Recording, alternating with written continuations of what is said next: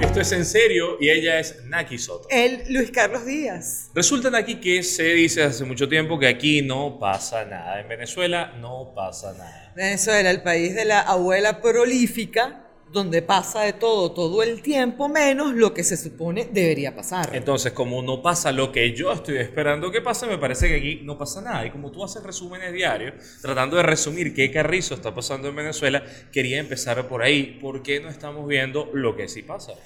Yo creo que ahí hay tres variables que se combinan, LC. La primera, la falta de acceso de actores de oposición a medios masivos. Es sumamente complejo narrar el país solo desde la perspectiva que ha decidido el Estado. eh, y bueno, y, y que esa sea la única verdad posible en el país.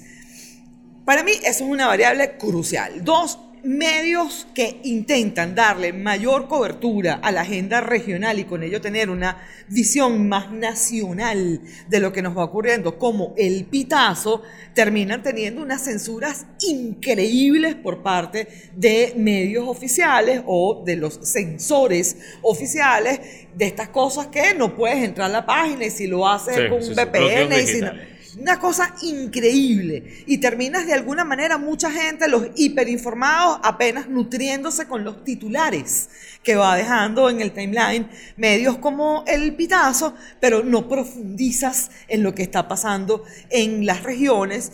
Y la número tres, y para mí crucial, no hay manera de creerle a lo que dicen los medios oficiales. Una cosa es editorializar la realidad y narrar, bueno, la verdad como a ti te pegue en gana y otra cosa es narrar permanentemente un rol y tranco embuste. Claro. Eso hace muchísimo más complejo darle algún crédito a lo que regularmente dicen. Ese asunto de que como no pasa lo que yo espero que pase, todo lo demás es irrelevante, nos engaña. Porque es que resulta que Venezuela en el año 2019 ha tenido más protestas en lo que va de año que años como 2016, 17 y 18. Eso es una, una locura. Claro, la cuenta al final es, ajá, pero esas protestas llegaron a algo. Es como si las protestas tuviesen que estar al servicio de las agendas políticas de las personas que esperan solamente un cambio político. Y en realidad lo que hay es una suerte de suma de fuerza, de presencia ciudadana, de maneras de manifestarse, pero que en Caracas termina siendo mucho menos visible. Primero porque el resto del país no hay manera de conectarlo, de conectarse, de hacer una agenda común. Y segundo, porque también en la capital se ha desgastado un poco la protesta. Después de la represión, la tortura, la desaparición de manifestantes, pues es muy complicado que la gente vuelva a reactivarse. Pero también falta narrativa política. De No, pronto seguro. uno ve la gira de Guaidó por el interior y, y ¿qué observamos allí? Bueno, que Guaidó está haciendo lo que tiene que hacer, que es repetir un mensaje, nacionalizar un mensaje que ya hizo en, en Caracas, que ya hizo en algunas regiones y tiene que llevarlo a otras regiones. Disciplina no le ha faltado para hacerlo, pero que deja de ser novedad para el resto del país que ya visitó. Claro, Pues, si, si él se presenta en Barquisimeto o en Chejendé o en Trujillo diciendo lo que ya escuchaste en tu ciudad, lo prendes y lo apagas. Sí. Es decir, no hay nada nuevo. Así es. Pero tampoco hay nada nuevo en el diálogo de Barbados. Y no lo va a ver, evidentemente, hasta que esta historia no avance. Yo creo que hasta la técnica oficial sobre esta historia se ha hecho aburrida ya. Eh, un ministro de Nicolás, Jorge Rodríguez, diciendo, "Muajajaja, tú tranquilo, ahí vamos a seguir hasta siempre. Y Nicolás diciendo, sí, muajajaja, será una mesa eterna, permanente, oh, sí. Y hay gente que todavía le muerde el anzuelo cuando en alguna medida yo creo que si en algo ha sido estratégicamente claro el gobierno de Noruega, pero además la Unión Europea como una voz mancomunada es, este ejercicio tiene coto. Claro. Yo no te voy a decir cuál es el coto, pero este ejercicio tiene coto. Sí, cuando hablamos de coto es que si en unas semanas no hay respuesta, los- las presiones van a ir aumentando. Esas presiones han significado, por ejemplo, sanciones que ya ocurrieron Sí, o sanciones que van a ser anunciadas. Es decir, Unión Europea dice, vamos a tomar medidas directamente en nuestro territorio y con familiares y testaferros de personas señaladas. Es decir, hay un aumento de la presión, sin embargo, puertas adentro parece que nada pasa. Y esto lo llena eh, la hegemonía gubernamental con una suerte de show cada día o depende tres, cuatro veces a la semana, en los que Maduro hace anuncios. Maduro los aprovecha para hacer anuncios que tampoco le importan a nadie.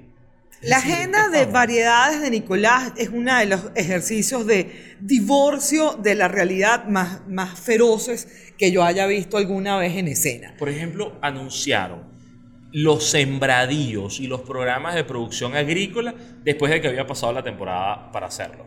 Y eh, el viernes de la semana pasada, creo, celebraban ah, como celebraban la lluvia en honor a la Ah, verdad.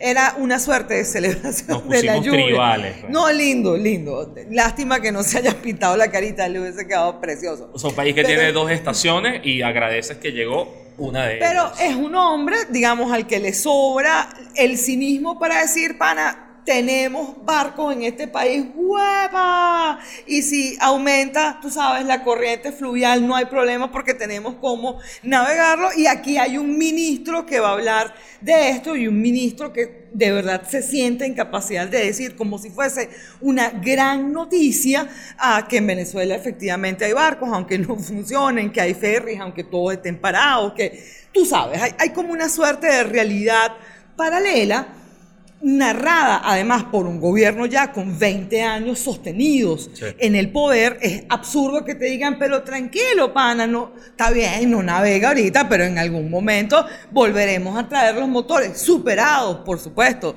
los bloqueos, las cosas, todo lo que tú quieras que nos los impide, volverán y entonces todo será tan lindo. Entonces- Cruzar de Margarita a Puerto La Cruz va a ser tan bello en adelante. Entonces tenemos una agenda así. Desinformación porque el Estado no rinde cuentas. Así es. Propaganda porque el Estado, lejos de rendir cuentas, lo que hace es embasurar esto con contenido que no tiene ninguna Cada sustancia. más, sí, señor. Luego tienes toda la campaña de información falsa y la oposición no tiene acceso a medios masivos, no tiene un lenguaje unificado porque tienes distintas oposiciones tratando de, bueno, asomar un poco más la cabeza, ganarle unos puntos al otro para ver si se posiciona un poquito mejor, tratar de hacerlo vía afuera, pero más nada fuera de allí. Y sin embargo, Nike, aquí siguen pasando cosas. Primer punto que notamos fueron las protestas. Pero lo segundo que ocurre es que esas protestas son en realidad el medio para reclamar cosas que siguen ocurriendo. Significa que los venezolanos no han renunciado a su dignidad. Y esas protestas vienen por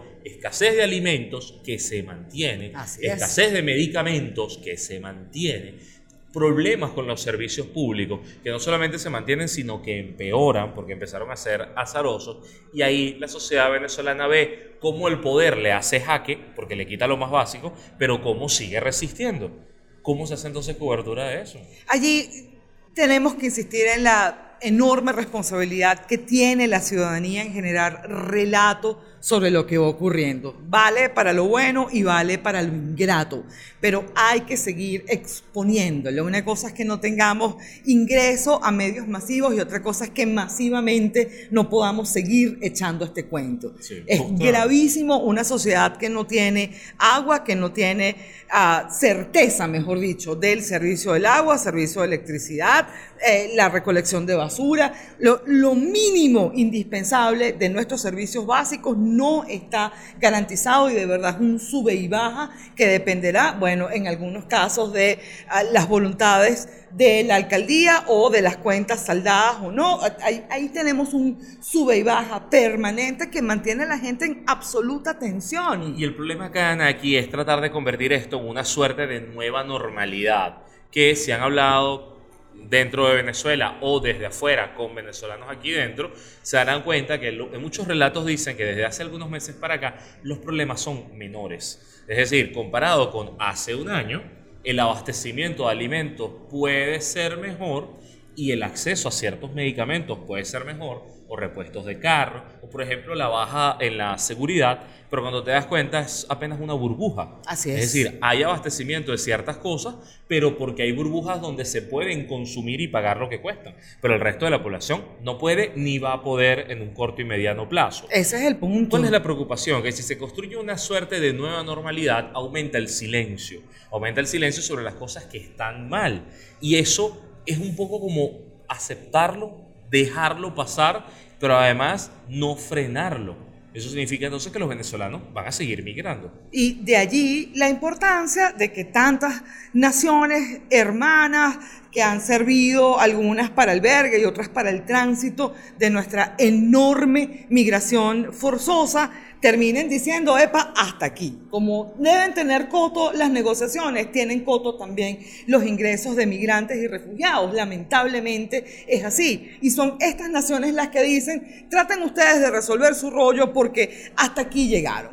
Ya Ecuador está haciendo una un cambio importantísimo en la ley de movilidad humana para decir, mira, pana, chévere, o sea, los aceptamos, todo lo que tú quieras, pero este es un estado que se va a ver colapsado si ustedes siguen ingresando en, la, en el volumen que lo han hecho hasta ahora. No podemos hasta acá y son las naciones alrededor las que van diciendo, resuelvan este rollo, traten de resolverlo, traten de resolverlo, traten de resolverlo, porque mientras aquí no haya electricidad, agua, recolección de basuras, alimentos, medicinas, etcétera, la gente seguirá migrando. Eso es verdad. Claro, pero a veces el traten de resolverlo es muy háganlo ustedes venezolanos, cuando muchos países de la región se beneficiaron de la borrachera de petróleo de los años anteriores. Es decir, que el chavismo haya quebrado al país es una realidad, pero que lo haya quebrado en compañía de muchos gobiernos regionales también es verdad. Bueno, de allí las votaciones del CARICOM, Luis Carlos, más claro que ese ejemplo en particular imposible. ¿Qué pasó, la CARICOM? conducta de las islas